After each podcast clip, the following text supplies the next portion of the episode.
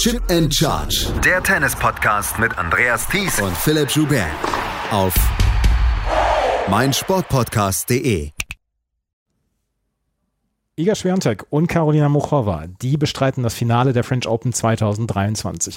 Es ist nicht unbedingt das Finale, was wir erwartet hatten. Philipp sagt natürlich, er hat es erwartet. Karolina Muchova hat in einem fantastischen Match, in wahrscheinlich dem Match des Jahres bislang, Arena Sabalenka in drei Sätzen besiegt und Iga Swiatek gegen Beatrice Haddad-Meyer in zwei Sätzen gewonnen, wobei der zweite Satz auch Weltklasse war. Herzlich willkommen zu unserer Halbfinal-Rückschau der French Open hier bei Chip and Charge. Mein Name ist Andreas Thies, natürlich auch wieder mit dabei, Philipp Schubert. Hallo Philipp. Hallo Andreas. Du hattest Muchova gegen Schwerantek, ne? Nee, Kin Win Zheng. Ach so. Ich gedacht, ja. die Musik Muchova im Halbfinale. Ja, ja. Wir haben in den letzten 14 Tagen auch häufiger darüber gesprochen. Es ist ja insgesamt ein Turnier, wo man nicht unbedingt immer nur über Sportliche spricht, aber wir haben in den letzten 14 Tagen auch darüber gesprochen, dass die Frauen nur eine einzige Night Session bekommen haben. Wieder äh, Night Session, nur ein Match. Wir haben letztes Jahr schon darüber gesprochen. Und dann haben wir selber dann auch gesagt, ja, man muss das, das Frauentennis aber auch so ein kleines bisschen promoten. Wenn es keiner sieht, dann kann man es auch nicht promoten. Den Donnerstag des, äh, des, der zweiten Woche haben die Frauen traditionell für sich. Das heißt, sie spielen die, ihre beiden Halbfinals. Heute gab es diese beiden Matches, heute gab es die exklusive, den exklusiven Blick aufs Frauentennis und sie haben schwerst abgeliefert. Ja, dürften etwas mehr als sechs Stunden gewesen sein, ne? Fünf Stunden 22 reine Spielzeit. Okay, ja. Und dann eben noch halbe Stunde Pause zwischendrin. Mhm. War wirklich hochklassig. Ähm, war vielleicht auch Werbung für Best of Three Tennis. Ist ja immer die ganz große Diskussion. Brauchen wir in Zeiten, in denen alle so fit sind, noch Best of Five Tennis? Best of Three tut's manchmal auch, ähm, glaube ich, wie man heute gesehen hat. Und gerade das erste Match war natürlich super spannend bis zum Ende von dir habe ich jetzt nicht erwartet, dass du hier eine Best of Five, Best of Three Diskussion aufmachst. Du bist nicht Ben Rothenberg. das ist okay. Das ist okay. Es war auf jeden Fall heute Werbung fürs Frauentennis. Und wir haben vier Spielstile erlebt, die ja durchaus unterschiedlich sind. Und die wollen wir so ein ganz kleines bisschen aufschlüssen. Und Karolina Muchova hat heute gegen Arina Sabalenka gewonnen. Und man hat schon relativ schnell gesehen, was wir, dass wir hier für ein besonderes Match drin sind. Muchova gewinnt am Ende mit 7 zu 6, 6 zu 7 und 7 zu 5. Und Philipp, ich habe mich die ganze Zeit heute auch wieder gefragt. Ich habe Muchova in den letzten Monaten häufig gesehen. Und ich habe mich heute allerdings die ganze Zeit dann auch wieder gefragt, Mensch, an welchen Spielstil erinnert mich das? Und irgendwann, ja, habe ich dann gedacht, ja, da muss aber auch früher drauf kommen. Es sind sehr, sehr starke Ash Barty-Vibes bei mir heute entstanden. Bei dir auch? Ich hatte es mit englischem Kommentar geguckt und Chris Evert hat gesagt, na, es ist ja wohl sehr offensichtlich, dass es Roger Federer ist. Äh, Aha. Von da, da wollte sie auch exklusiv wissen, dass Muchova sich das jeden Tag seit ihrem fünften Lebensjahr gefühlt angeguckt hat. Also ganz so hat sie es nicht formuliert, aber sie war heute in Plauderlaune und ähm, sie war der absoluten Überzeugung, dass das die Wiedergeburt von Federer ist. Sagen wir so, es ist natürlich ein bestimmter Spielstil, der da bedient wird und den sowohl Federer als auch Barty eben wie auch Muchova beherrschen und das ist ein Match über einen Slice zu kontrollieren und das ist Muchova heute zu großen Teilen gelungen gegen Sabalenka. Es ist ja immer so ein kleines bisschen denkfaul. Wir sprechen dann auch gleich noch über äh, Iga Swiatek und der Vergleich zu Rafael Nadal hinkt auch nicht unbedingt. Es ist mal ein bisschen denkfaul, dass dann in andere, das so zu vergleichen, die spielt genauso wie die und die spielt genauso wie der oder so weiter. Aber in diesem Fall fällt es dann halt auf, weil Mochova hat ein durchaus im Moment relativ einzigartiges Spiel. Du hast den Slice erwähnt, den Rückhand-Slice, den sie wirklich perfekt bringt. Sie hat ein unglaubliches Tempo in ihrer Vorhand. Dieser Schwung ist sehr, sehr leicht. Da kann ich dann auch Chris Evert verstehen, wenn sie dann so Anleihen bei Roger Federer findet. Der, dieser Schwung ist sehr leicht wiederholbar, habe ich das Gefühl. Das ist kein schwieriger Schwung oder es ist nicht wirklich abgehackt oder so. Und ähm, dazu hat sie heute dann auch insgesamt eine, eine enorme Sicherheit in ihren Schlägen gehabt und natürlich dann auch das Selbstvertrauen. Und ich könnte mir vorstellen, dass das Selbstvertrauen auch daher rührt, dass sie einfach mal fit ist. Ja, und wahrscheinlich auch gewisse Erfahrungen. Also wir hatten in der Vorschau darüber gesprochen, dass wenn sie das perfekte Match spielt, sie eine Chance hat, sie hat es annähernd gespielt. Also das war eine Leistung, wahrscheinlich die beste Leistung ihrer Karriere, wenn man jetzt es auch in den Kontext setzt. Und aber eine, die wir jetzt ehrlicherweise auch nicht so häufig gesehen haben. Sie ist ein Riesentalent und das sieht auch immer alles extrem beeindruckend aus.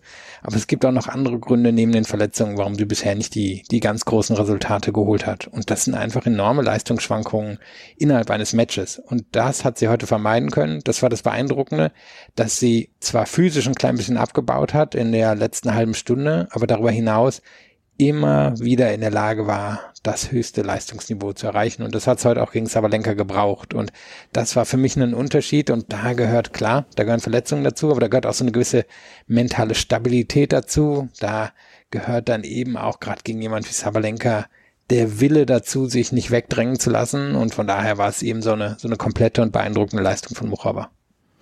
Sabalenka hat ja nicht schlecht gespielt heute. Sie hat ja durchaus dann ihren, ihre Power dann auch wieder durchgebracht. Und zwischendurch war es ein kleines bisschen Clash of Styles, wenn man gerade den, den ersten Satz anguckt, ähm, wo es immer wieder darum ging, ähm, wir haben, wir haben die, die Power von Arina Sabalenka, die sich halbwegs die zwischendurch noch ein bisschen das Visier einstellen musste, hatte ich das Gefühl, da sind ein paar Bälle zu lang gewesen oder dann auch ähm, vielleicht zu überhastet ins Aus, aber prinzipiell hatte sie eine relativ präzise Power. Und auf der anderen Seite hatte Muchova dann wirklich mit ihrem Slice und dann auch mit ihrem Vorhand-Topspin immer wieder dann auch Räume gefunden und Sabalenka dann auch aus dem Platz so treiben können, sodass dann wirklich ein interessantes Gegengewicht da äh, entstand. Und das fand ich, fand ich wirklich bemerkenswert gut heute.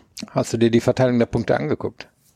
Noch nicht, du sagst es mir, weil du bist da immer dafür und deswegen ja. freue ich mich immer auf deine Analyse. Ja, auch was sehr faszinierendes passiert, ähm, weil die langen Punkte sind an Zabalenka gegangen. Einigermaßen klar, aber der Vorsprung und Muchova hat am Ende elf Punkte Vorsprung gehabt, also sie hatte schon verdient gewonnen.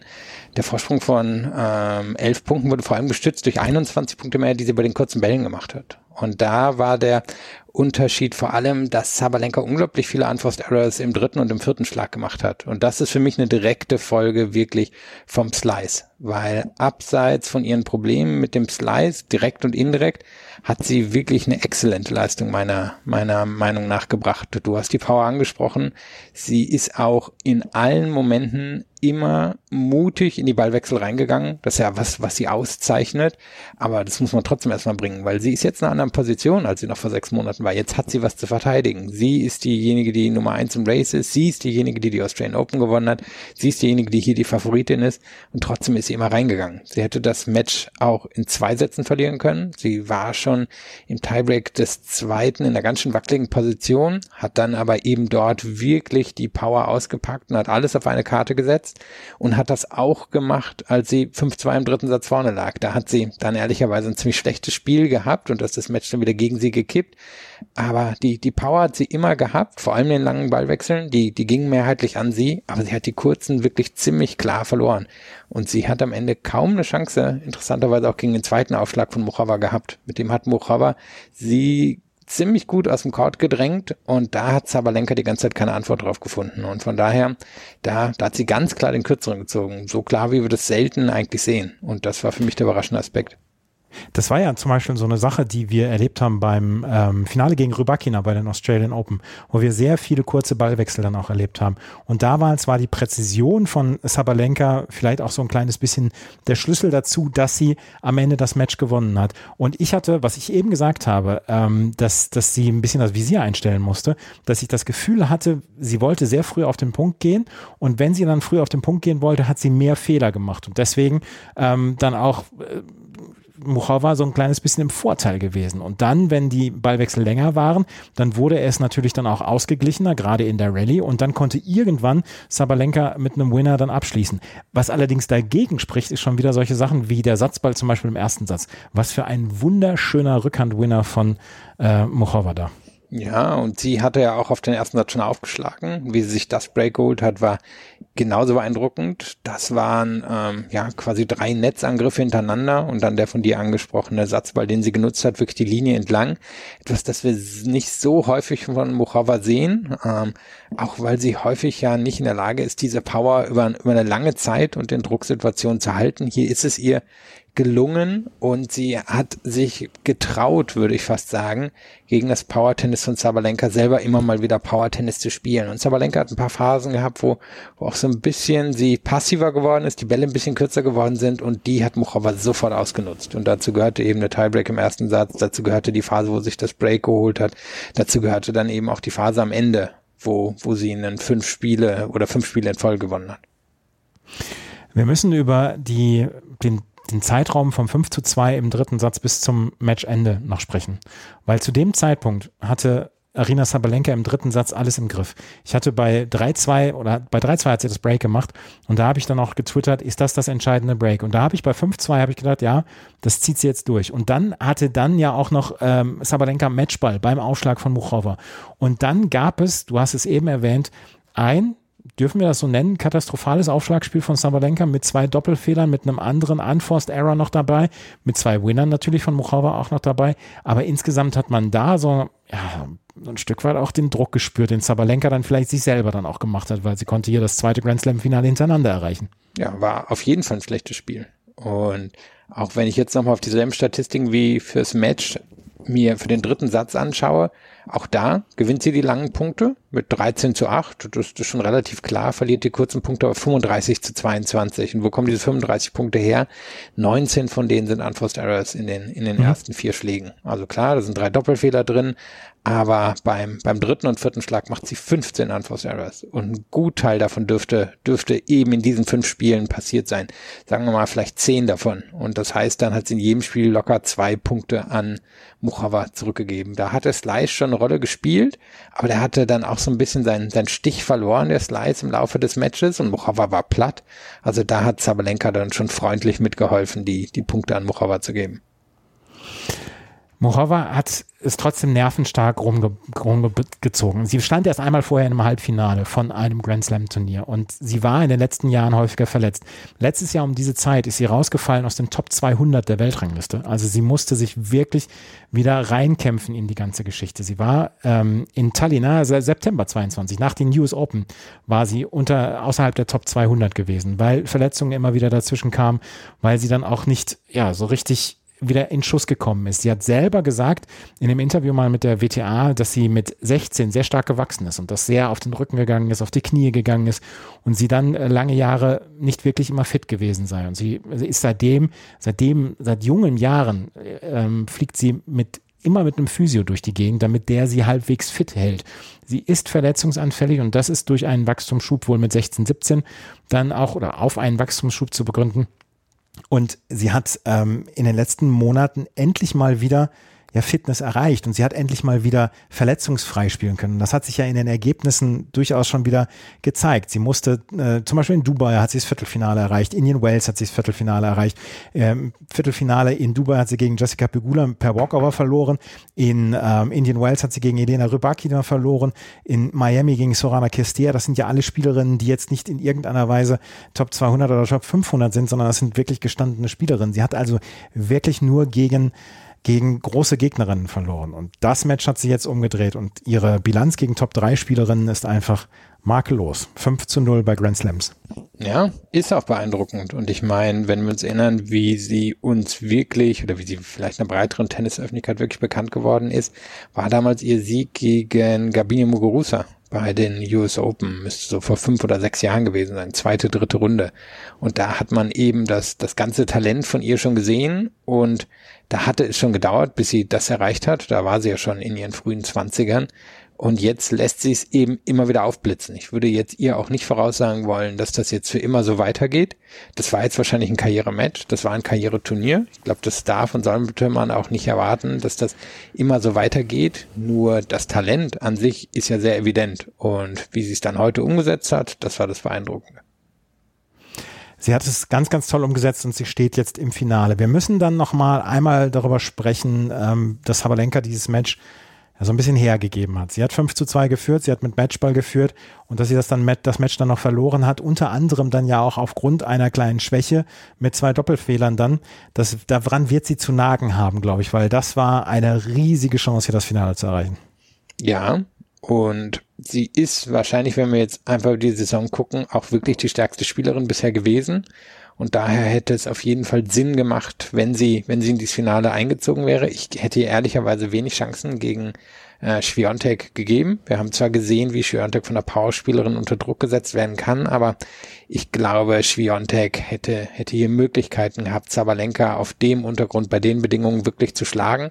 Nur trotzdem wäre es natürlich eine enorme Ansage gewesen. Wäre auch eine enorme Ansage gewesen für die Weltrangliste. Denn jetzt die Chance ein kleines bisschen weggegangen, dass sie, dass sie schnell die Nummer eins werden wird. Denn ähm, Schwiontek, wie auch Sabalenka, sollte Schwiontek das Turnier hier gewinnen, sind innerhalb von 500 Punkten und dann mal gucken, wer wirklich die bessere zweite Jahreshälfte hat. Viel wird dann vielleicht auch von Wimbledon ab abhängen. Und da, denke ich, geht jetzt schon der Blick von Zabalenka hin. Da ist sie für mich jetzt sicherlich unter den Top 5 Favoritinnen, vielleicht sogar höher, müsste ich nochmal drüber nachdenken. Selbe bei den US Open, also ihre eigentlich starken Turniere, die kommen jetzt noch. Und das in Anführungszeichen schwächste Turnier, wo ich ja auch an ihr gezweifelt habe, wo ich gedacht habe, eine Sandplatzspielerin wird sie rausnehmen, das hat sie wirklich formidabel bestritten. Karolina Muchova steht im Finale und sie trifft dort auf Iga Swiatek. Dass sie auf Iga Swiatek trifft, ist nicht überraschend. Das Iga Swiatek war favorisiert gegen Beatrice Haddad-Mahir, die hier eine ganze ganze Menge arbeiten musste in ihren Matches, hier viermal über drei Sätze gegangen ist und ähm, zwölf Stunden auf dem Platz stand vor diesem Match, fünf Stunden dreißig stand Iga Swiatek nur auf dem Platz, äh, unter anderem dann auch wegen einer Aufgabe. Aber ähm, wir wussten, dass die, dass die Rollen sehr klar verteilt sind. Was mir heute extrem gefallen hat. Swiatek hat am Ende mit 6 zu 2 und 7 zu 6 gewonnen. Und vor allen Dingen der zweite Satz bleibt in Erinnerung, weil der hochklassig war. Was mir in Erinnerung geblieben ist, dass Beatrice Haddad-Meyer keinerlei Anstalten gemacht hat, die Grundlinie freizugeben gegen Iga Swiatek. Sie ist sehr, sehr stark auf die Aufschläge draufgegangen. Sie hat sehr früh versucht, die Bälle zu nehmen und bloß nicht die Initiative Swiatek zu überlassen. Und die hat das irgendwann dann geschafft und hat dann auch, ja, mit ihrer, mit ihrer fantastischen Vorhand, mit diesem Vorhand-Topspin, mit diesen unglaublichen Umdrehungen, hat sie es geschafft, den Platz zu öffnen und auch Meier rauszutreiben. Aber insgesamt war das für mich eine beeindruckende Leistung von Beatrice Haddad-Meyer. Ja, und sie hatte ja auch schon mal gegen Schwiontek gewonnen in Toronto oder Montreal, was auch immer das bei den Damen im letzten Jahr war. Und das war damals genau so eine Art von Leistung. Da hat ihr Aufschlag oder der Court hat ihrem Aufschlag ein bisschen mehr geholfen. Das hat jetzt hier gefehlt.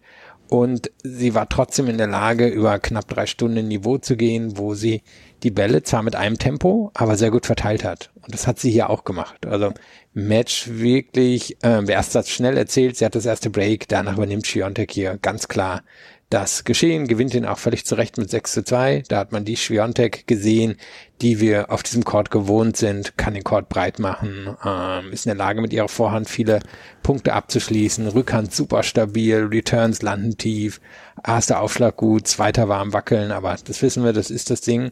Und dann im zweiten Satz, der war irre spannend und den gewinnen Schwiontek am Ende mit zwei Punkten Vorsprung im Tiebreak und insgesamt einem Punkt mehr. Und wenn wir da auch mal wieder ein bisschen auf die Punktverteilung gucken, da, da gehen die mittellangen Punkte ziemlich klar an Haddad Mahir.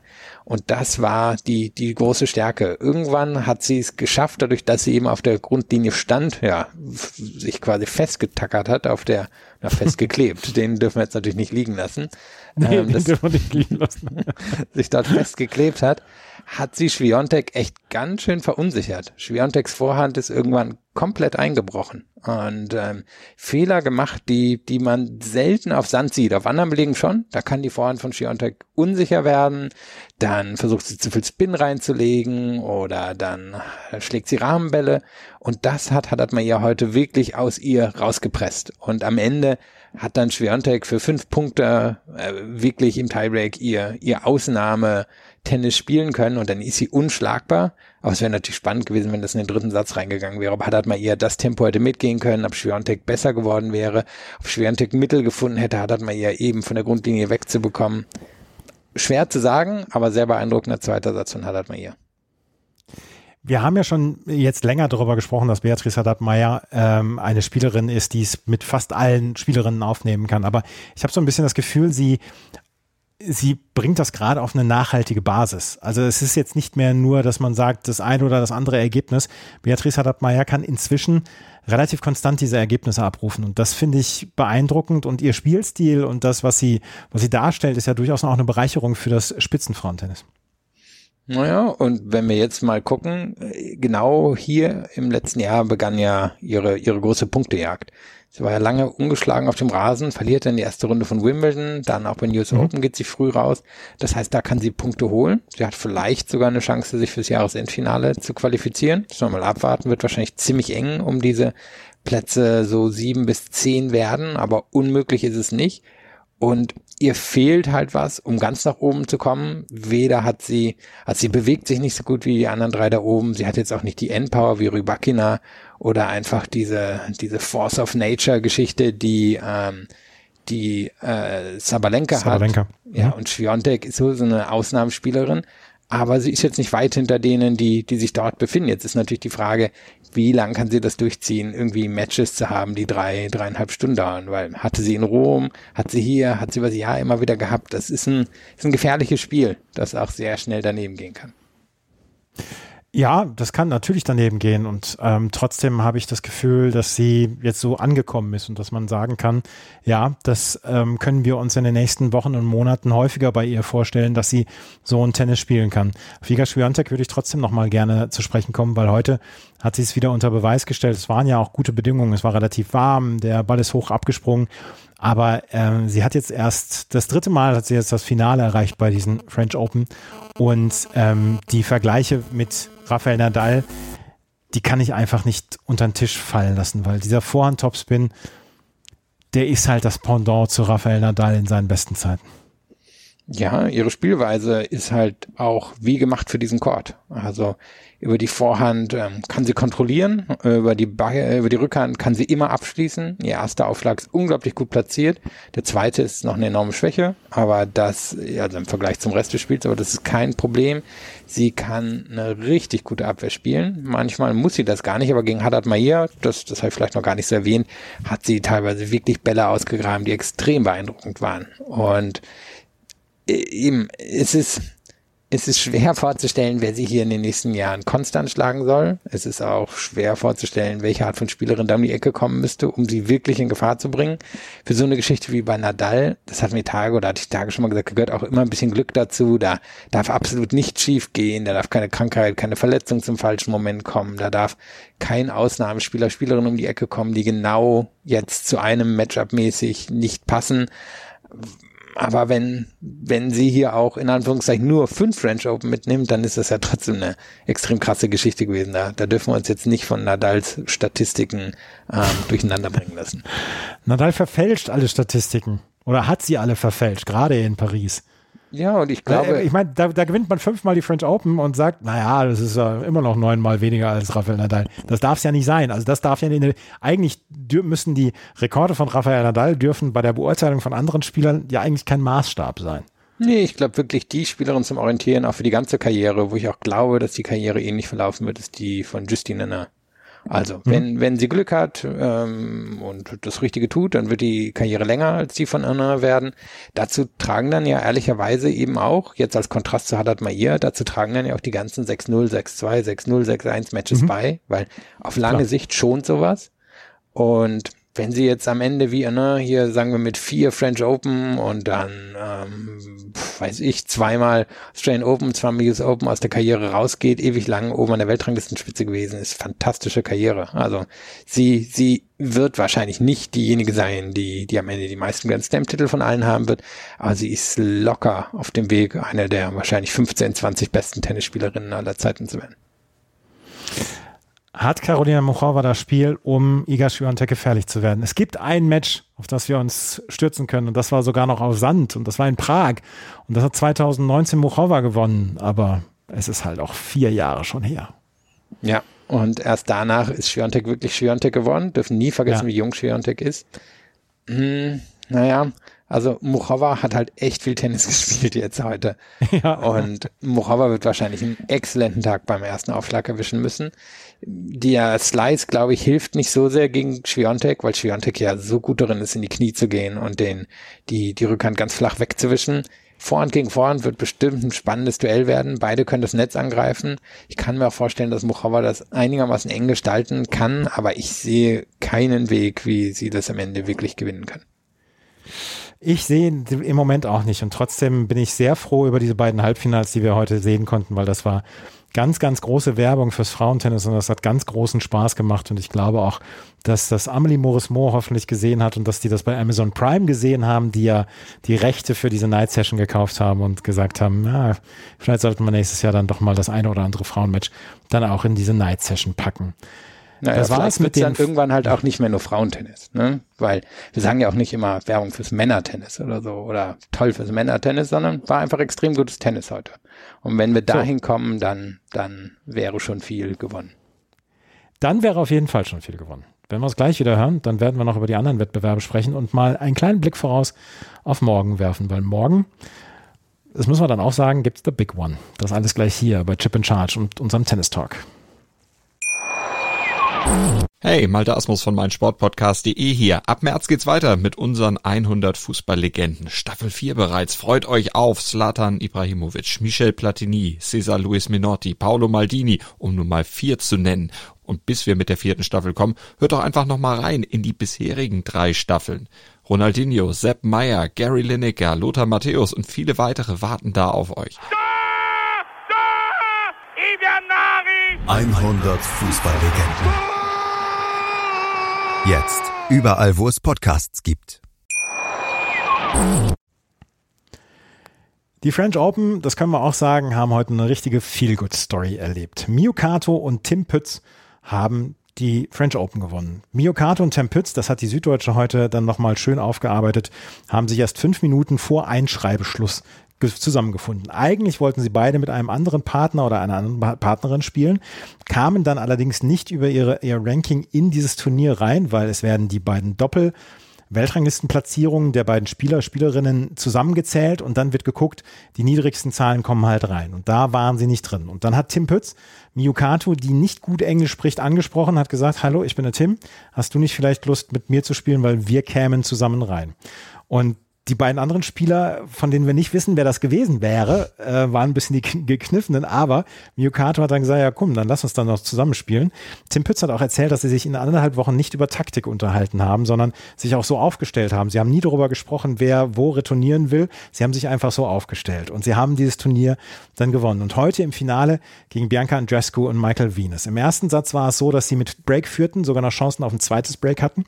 Dieses äh, allerdings nicht transportieren konnten Andrescu und Venus, die beide großen Spaß hatten, haben den ersten Satz mit 6 zu 4 gewonnen. Der zweite Satz ging mit 6 zu 4 an Kato und Pütz, die in diesem Satz, den, in diesem Satz ein Break reichte bei 4-4 und das konnten sie dann zum 6 zu 4 ausservieren. Und im dritten Satz äh, gingen sie im Match-Tiebreak sehr schnell mit 8 zu 3 in Führung und haben das dann ja nach Hause gebracht mit 10 zu 6. Miyokato, die im Doppel disqualifiziert worden war, weil sie das Ballmädchen getroffen hat mit dem Ball, hat sich hinterher entschuldigt ähm, Tim Pütz hat dann auch nochmal gesagt, dass er den Organisatoren sehr dankbar sei, weil wenn es nach den Regeln gegangen wäre, hätte auch ein Ausschluss für den Mixed-Wettbewerb im Raum stehen können. Jetzt stehen sie da als Grand Slam-Sieger. Für beide ist es der erste Grand Slam-Titel. Wenn das keine Feel-Good-Geschichte ist am Ende dieses Turniers. ja, der auch durchaus viel Aufmerksamkeit bekommen. Also ja. war, war ja auch irgendwie auf den großen Sportseiten zu finden oder jetzt hier auch in den Mainstream-Medien in Deutschland und ist ja auch einfach irgendwie eine schöne Geschichte. Also Mixed an sich ist ein cooler Wettbewerb. Ich muss jetzt zugeben, bei so einem Grand Slam achte ich jetzt auch nicht so viel drauf, weil einfach ganz viele andere Sachen passieren. Aber es ist A, eine Chance für eben Doppelexperte und Expertinnen, die es vielleicht aber quasi in ihrem Stammwettbewerb nicht schaffen, wirklich mal einen Grand Slam zu gewinnen, so, so einen mitzunehmen. Und wer weiß, ob Kato oder Pütz das jeweils im Damen- oder Herrendoppel schaffen werden. Und dann ist es doch einfach cool, sich French Open Sieger, Siegerin nennen zu können. Und andererseits sieht man eben ab und an mal einen Einzelspieler, Einzelspielerin. Und ähm, wäre auch mhm. interessiert, wie Andresco Venus zustande gekommen ist. Wien ist jetzt ein bisschen blasser Typ, ähm, würde ich mal behaupten. Kann man jetzt von Andrescu eher nicht sagen. Also wie das zustande gekommen ist, weiß ich auch nicht. Aber ist natürlich auch eine amüsante Geschichte. Aber ich denke, fast am Ende wollten alle, dass Kato Pütz das hier gewinnen.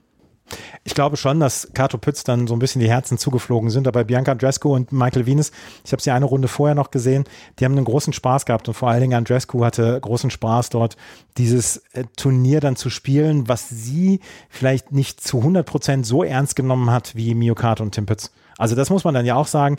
Ähm, dieser Mixed-Wettbewerb ist, wenn Spieler oder Spielerinnen dort antreten, die im Einzel eigentlich erfolgreicher sind, dann ist es meistens so eine Spaßgeschichte, dass man sagt, okay, ich habe eine Spielerin gefunden, mit der ich sehr gerne zusammenspielen würde und dann machen wir das mal mit dem Mixed-Wettbewerb. Es gibt für diese Einzelspielerin, Bianca Andrescu hat im Einzel mit dem Erreichen der ersten Runde mehr gewonnen, als sie jetzt hätte im Doppel verdienen oder Mixed verdienen können. Ähm, aber es war insgesamt eine spaßige Geschichte. Insgesamt der Mixed-Wettbewerb war eine spaßige Geschichte. Ich habe ein paar Matches gesehen und das hat schon großen Spaß gemacht. Ja, und ich vermute auch, dass es da einen Hintergedanken gab äh, bei Andrescu. Ich gehe davon aus, dass die nächstes Jahr bei Olympia mit einem der beiden Kanadier spielen will. Das könnte ich mir auch vorstellen. Das dürfte dann ein Paar sein, was locker unter den Favoriten für die Olympischen Spiele ist. Ich kann mir vorstellen, dass das ein bisschen ein Hintergedanke dazu war. Andrescu Ogier Aliassim, das würde auch für ein paar Schlagzeilen sorgen. Ja, oder mit Shapovalov. Ja. Also das, das wäre natürlich auch was, äh, der ja nun ein sehr guter Doppelspieler sein kann. Ja. Mio Kato und Tim Pütz haben also diesen Grand Slam gewonnen und ähm, war auf jeden Fall eine Feelgood-Geschichte. Eine Feelgood-Geschichte nicht machen kann Andreas Mies. Der hat mit Matvey Mittelkoop heute gegen Sander Hill und Joran, Joran Flieren verloren. 4 zu 6 und 5 zu 7. Und zu Hill und Flieren gibt es eine ganz nette Geschichte. Letztes Jahr im September bei den Davis Cup Zwischenrunden, da hat Belgien gegen Deutschland gespielt und es kam auf das entscheidende Doppel an. Und Hill und Fliegen spielten gegen Pütz und Krawitz. Und Rill und Fliegen waren eigentlich die besseren Spieler und hatten dann, ich glaube, Matchball sogar. Und Fliegen hat einen ganz, ganz leichten Volley weggesetzt. Ähm, Kravitz-Pütz kam zurück und gewann das Match. Und hinterher saßen die beiden Belgier sehr geknickt in der Pressekonferenz, dass sie das ähm, dadurch dann nicht die Davis Cup Finals erreicht haben. Aber seitdem hatte ich so ein bisschen auch einen Blick auf die beiden und ähm, sie haben sich immer weiterentwickelt in diesem Doppel. Und äh, sie sind so ein bisschen unterm Radar, weil sie keine Lautsprecher sind. Sie gehen gehen sehr, sehr souverän, sehr souverän, nicht sehr seriös ihrem Job nach, haben jetzt das Finale erreicht. Der größte Erfolg für die beiden Belgier und äh, sie waren heute die besseren gegen Mittelkop Mies, stehen jetzt im Finale gegen Ivan Dodig und Austin Krajicek, die, die gegen Granollers und Sebastos gewonnen haben. Dodig Krajicek sicherlich die Favoriten in diesem Finale, aber Chil und Frieden haben auf jeden Fall im letzten Dreivierteljahr dafür gesorgt, dass sie jetzt verdient in diesem Finale stehen.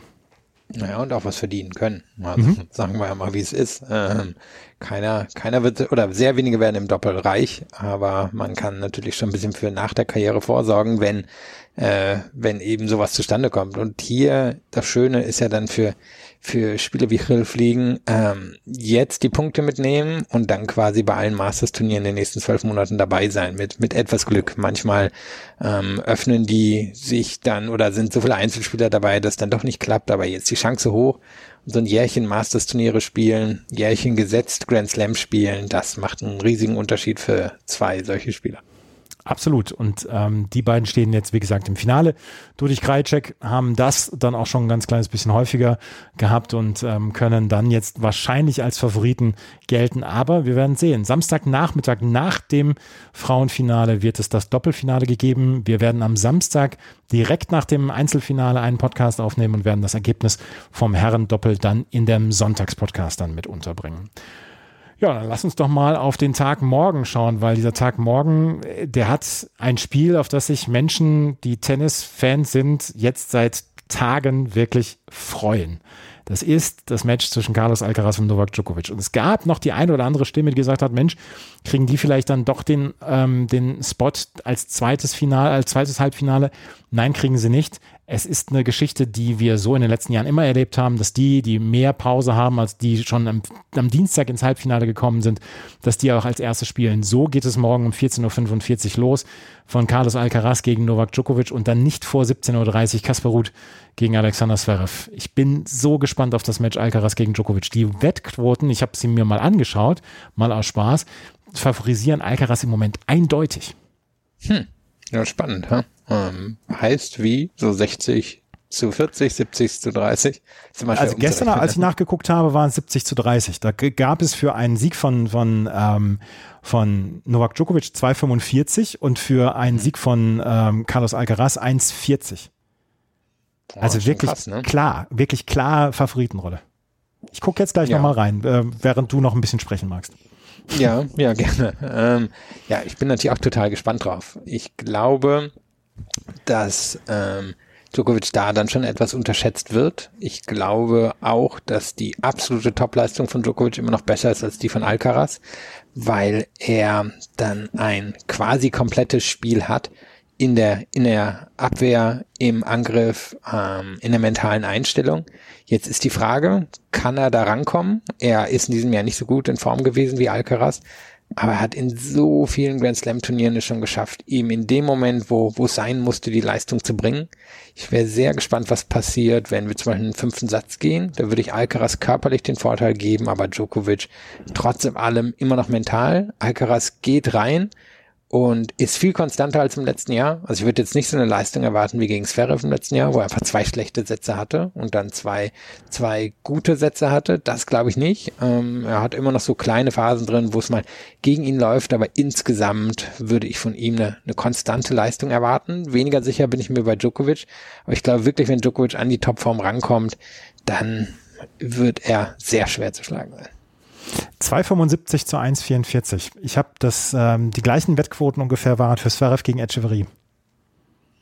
Ja, das, das ist schon erstaunlich. Äh, und wie gesagt, ich glaube, dass Djokovic da einfach ein bisschen unterschätzt wird. Klar, ich glaube, wir haben alle ein Szenario im Kopf, wo Alcaraz in der Lage ist, dieses Matchup zu dominieren. Aber auf der anderen Seite, ich meine, Djokovic, wann, wann ist der letzte, Djokovic das letzte Mal von nicht, nicht Nadal in einem Grand Slam geschlagen worden, im Grand Slam Turnier? Liegt schon ein bisschen zurück. Also Medvedev dürfte in US Open vor knapp zwei Jahren gewesen sein. Medvedev damals ein etablierter Spieler. Auch sonst in den letzten Jahren die Niederlagen kamen wirklich entweder gegen andere Big Three oder waren totale Überraschungen. Und es wäre eine fast historische Leistung, wenn jemand aus der, naja, es ist ja dann schon Next, Next Gen, wenn jemand so jung ist, einen vollkommen fitten Djokovic schlagen könnte. Also das, das wäre wirklich eine Art von Wachablösung. Und ich glaube, so müssen wir das auch einordnen und dürfen es nicht als eine mögliche Selbstverständlichkeit sehen, dass Alcaraz das gewinnt.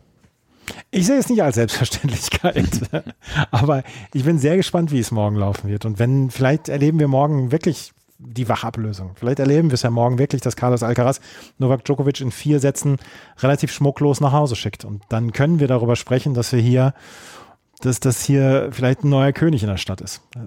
Es ist halt so. Carlos Alcaraz hat dieses Talent und er hat diese Klasse, dass man sagen muss, er kann in den nächsten 10, 12 Jahren das Tennis dominieren. Und, äh, ja. Auf der anderen Seite könnte Djokovic in drei Tagen zum ersten Mal in seiner Karriere alleinführender in der Grand Slam Rangliste sein. Dürfen wir auch nicht vergessen. Also er hat noch nie alleine geführt in der Rangliste. Wenn er die nächsten beiden Matches gewinnt, dann ist er, hat er 23 Grand Slam Turniere, liegt vor Federer, liegt vor Serena, könnte Margaret Court ähm, in Wimbledon einholen und da ist er ganz klarer Favorit, müssen wir nicht drum herum reden. Also mm, und dann, dann wäre er ja auch schon zwei, zwei Viertel beziehungsweise drei Viertel wieder an einem Grand Slam dran. Also auch das liegt im Bereich des Möglichen. Ich wollte gerade den Spruch Andy Murray Voice Male Player sagen. Aber du hast Margaret Court ja auch noch mit erwähnt. Also ja, ähm, das ist, es ist etwas, es ist auf jeden Fall ein Match. Ihr hört es schon, auch wir sind aufgeregt vor diesem ähm, Halbfinale morgen. Und dann danach kommt Kaspar Ruth gegen Alexander Zverev. Ähm, was die Buchmacher sagen übrigens, ist Zverev ganz leichter Favorit in diesem Match. Auch für dich? Mm, nee, leichter Außenseiter. Also, Hätte ich auch gesagt. Wenn ich jetzt tippen, tippen müsste, würde ich ja sagen, Ruth gewinnt das. Ruth hat einfach den Vorteil, dass wir von ihm wissen, welche Leistung er bringen wird. Er, wird halt eine gute Leistung bringen. Zverev immer noch ein bisschen ab oder auf und ab in diesem Turnier gewesen. Ähm, bin sehr gespannt, wie das Duell verlaufen wird. Ruths ja enorm beeindruckende Vorhand gegen die Rückhand von Zverev, weil Ruth wirklich der klassische Ich spiele dir in die Rückhand für drei Stunden Spieler ist und gucken, wie sich Zverev da wehrt, ähm, ob Ruth bereit ist, schneller ähm, in die Vorhandecke von Zverev reinzugehen, wie stabil die Vorhand von Zverev ist. Viel wird sicherlich auch vom Aufschlag abhängen. Ähm, kriegt Zverev wieder seine 70, 75 Prozent erste Aufschläge rein, wird es einen Riesenunterschied machen. Ähm, zweiter Aufschlag von ihm ist nicht so gut wie der von Ruth. Also bin, bin gespannt, sehe aber Ruth als leichten, leichten Favoriten, weil er, muss man ehrlicherweise auch sagen, in den letzten zwölf Monaten halt viele große Matches gewonnen hat. Und ähm, klar, hier gegen Nadal im Finale sah nicht gut aus, aber in allen anderen großen Matches hat er sich zumindest gut verkauft. Also von dem wissen wir, was wir bekommen, von Zverev wissen wir es eben nicht ganz. Und von daher ist Ruth für mich leichter Favorit. Wir werden es morgen erleben und wir werden morgen natürlich auch wieder einen Podcast dazu aufnehmen zu den beiden Halbfinals. Wir können so gespannt sein auf diese beiden Matches morgen und ähm, wir freuen uns, wenn ihr auch dann weiter mit zuhört, weil es gibt dieses ganze Wochenende noch an jedem Abend einen Podcast von uns. Wenn euch das gefallen hat, was wir machen, freuen wir uns über Bewertungen und Rezensionen auf iTunes und auf Spotify. Folgt uns bei Twitter und bei Instagram und wenn euch das so gefällt, was wir hier machen, dass ihr uns auch finanziell unterstützen mögt, dann seht ihr in den Show Notes die Links zu Steady und PayPal und äh, dort könnt ihr uns im Gegenwert von einer Dose Tennisbällen oder einem Kaffee dann vielleicht auch unterstützen. Vielen Dank fürs Zuhören. Bis zum nächsten Mal. Auf Wiederhören. Chip and Charge. Der Tennis-Podcast mit Andreas Thies und Philipp Joubert. Auf meinsportpodcast.de. Wie baut man eine harmonische Beziehung zu seinem Hund auf? Puh, gar nicht so leicht. Und deshalb frage ich nach, wie es anderen Hundeeltern gelingt, beziehungsweise wie die daran arbeiten. Bei Iswas Dog reden wir dann drüber. Alle 14 Tage neu mit mir, Malte Asmus und unserer Expertin für eine harmonische Mensch-Hund-Beziehung, Melanie Lippisch. Iswas Dog mit Malte Asmus. Überall, wo es Podcasts gibt.